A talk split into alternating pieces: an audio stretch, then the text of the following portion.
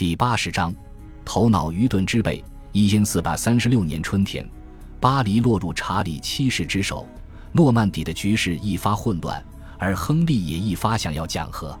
然而，双方的谈判毫无结果。法国人将继续对有争议的地区发动攻势。英格兰没有充足的人力或物力来保卫加斯科涅和诺曼底，而加来的中心集镇和守军一直饱受勃艮第公爵人马的威胁。法王提出休战，允许英格兰人继续控制加斯科涅和诺曼底，但条件是亨利放弃法国国王的王位。国王及御前会议发生动摇，昏招迭出。亨利设在诺曼底的自议会成员说：“他们深感惊慌和恐惧，就像一艘在大海上颠簸的船只，任凭风吹浪打，没有船长，没有舵手，没有风帆。而本应充当船长、舵手、船舵和风帆的角色的人是国王。各种利益集团当然已经蓄势待发，焦急的要发出自己的声音。除了伯福特和格洛斯特这两大派系之外。”如今又多了一个派系参加政治角力，约克公爵理查接替了贝德福德的位置，成为英军统帅。事实上，他就是贝德福德的侄子，而且他也将不遗余力地参与有损英格兰国策的派系冲突。按照错综复杂的长子继承制度，他有希望继承王位，因为他是爱德华三世第五子的直系后代，亨利六世则是第四子的后代。现代读者可能根本理不清这种关系，但是在当时，所有的王室要角都非常清楚自己与国王的亲属关系。事实上，这种关系已经深入血脉，引导着他们的行动。亨利一向都不信任约克，形势正在变得越来越复杂。枢机主教伯福特的侄子约翰·伯福特被册封为萨默塞特公爵，他被派往法国，负责解救加斯科涅。此举让约克勃然大怒，因为此时的他正在诺曼底面临一团乱局，急需新的援助。英格兰国策之混乱由此可见一斑。约克和格洛斯特在御前会议中属于主战派，力主先声夺人，坚决果断地对付法国人的进攻。书记主教伯福特则是主和派，他更倾向于采取妥协和谈判的策略。国王本人虽然在脾性上更倾向于和平。但是他在两派之间举棋不定。萨默塞特于一四百四三年扬帆出海，远征法兰西，但他在战场上一无所获，最终只能忍辱含羞，跑到诺曼底首府鲁昂，托庇于约克。他的部队遭到遣散，而他本人则乘船回国。第二年春天，他就去世了。当时流行的说法认为他是自杀身死的。英格兰最后一次大举进攻法兰西遭遇了可耻的失败，威斯敏斯特的主和派开始觉得自己有先见之明。在这种前途未卜的局势下，亨利六世派遣私人使节与法王直接谈判。萨福克公爵威廉·德拉波尔曾经参加过对法战争，也是国王最宠信的廷臣之一。他于一因四百四十四年来到图尔。向设在此地的法国朝廷报聘，双方都被战争和摩擦折磨得精疲力竭，因此他们轻而易举地达成了为期十个月的停战协定。双方在和睦友好的氛围中签署了合约。合约规定，亨利六世要迎娶安茹公爵的女儿。安茹公爵是法国朝廷里最有势力的一个家族，他的女儿也是法国国王的侄女。一年。安茹的玛格丽特在诺福克的陪伴下乘船前往英格兰。就这样，英格兰迎来了历史上最强悍的一位王后。不久后，有传言说王后已经控制了她的丈夫——伦敦的一位编年史家约翰·布洛金宣称，她比亨利聪明，性格也更加强悍。她是一位强势、活跃的非凡女性，不达目的不罢休。她宠幸萨福克。此人安排了她的婚姻，他们合力控制了御前会议大政方针的制定。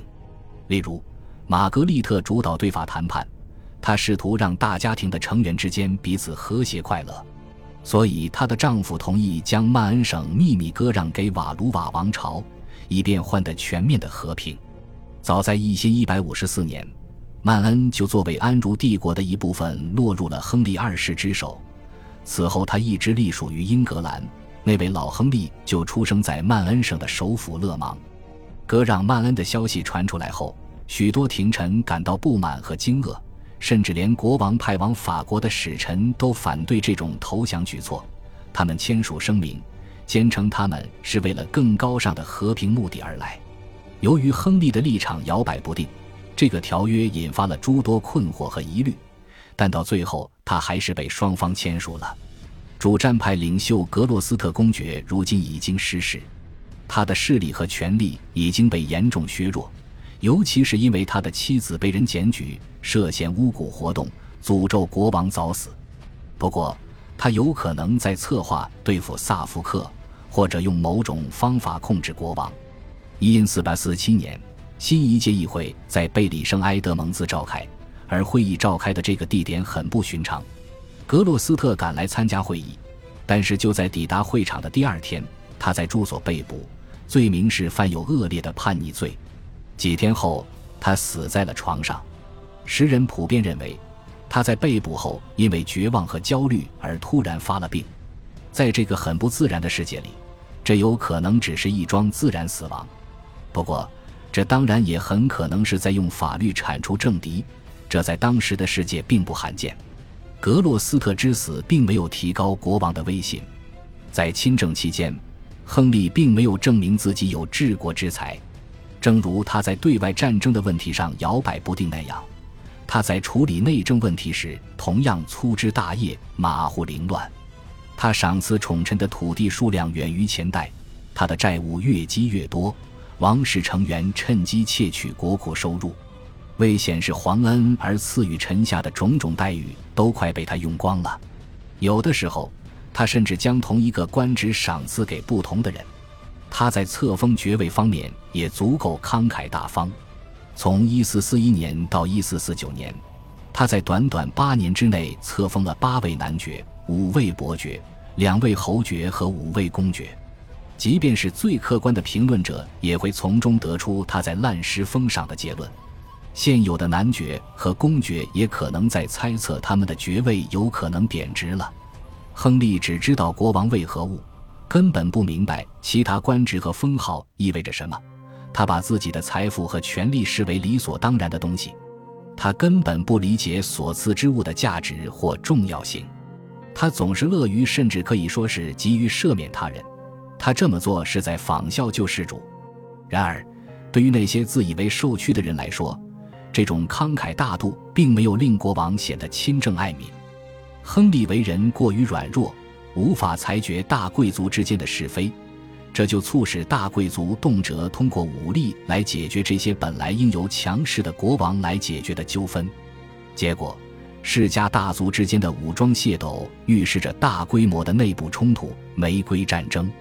国王本应约束和引导手下的贵族。这是他们与王室达成的契约的一部分，他们是受高国王的天然支持者，但是他们又不想要软弱的国王。如果国王强势，他们更有安全保证。群龙无首的情况下，一切秩序都被摧毁了。对于所有人来说，后果都是显而易见的。格洛斯特死后，约克公爵成为王位的直接继承人，然而，亨利依然不信任他。为了削弱他在朝中的影响力，亨利派他到爱尔兰当总督。在开始的两年中，约克不肯就任，但拖到一千四百四九年，他也只好渡海去了爱尔兰。驻法英军的指挥权被交给新获册封的萨默塞特公爵埃德蒙·伯福特，此人就是自杀身亡的伯福特的弟弟。萨福克和萨默塞特如今开始联手对付约克。约克和萨默塞特立刻成为死敌，这都是亨利亲政造成的恶果。他亲政的结局就带来了英格兰历史上最血腥的王朝内斗。时人的普遍感受是，法治已经搁浅了。肯特人在一四五十年发布的宣告中声称，如今的法律除了制造冤案之外，没有其他任何用途，一切都得靠贿赂、恐吓或恩宠才能行得通。这一时期流传下来的书信里面，尽是些作恶不受惩罚以及贵族为私利而玩弄司法的内容。各类武装团伙威胁佃农、围攻庄园和袭击法庭的案例可谓是罄竹难书。约翰·帕斯顿在信中提到过一个受雇于人的打劫团伙，穷人哪里敢招惹他们？这些人都是用刀剑说话的，他们说什么就是什么。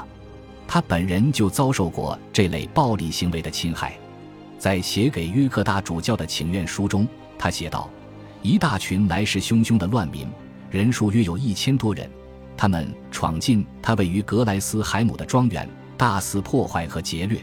他们赶走了我的妻子和仆人，然后翻箱倒柜，拿走了所有的物品及动产。接下来，这伙强盗把守住庄园。”不让帕斯顿本人及王家治安官入内。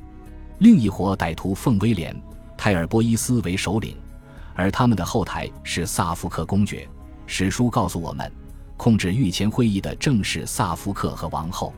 泰尔波伊斯及手下杀手被指控犯下了三宗谋杀罪，此外还有侵害罪和强奸罪，但萨福克帮助他们逃过了司法惩罚。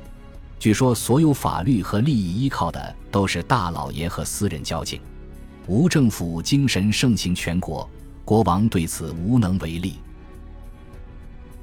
感谢您的收听，喜欢别忘了订阅加关注，主页有更多精彩内容。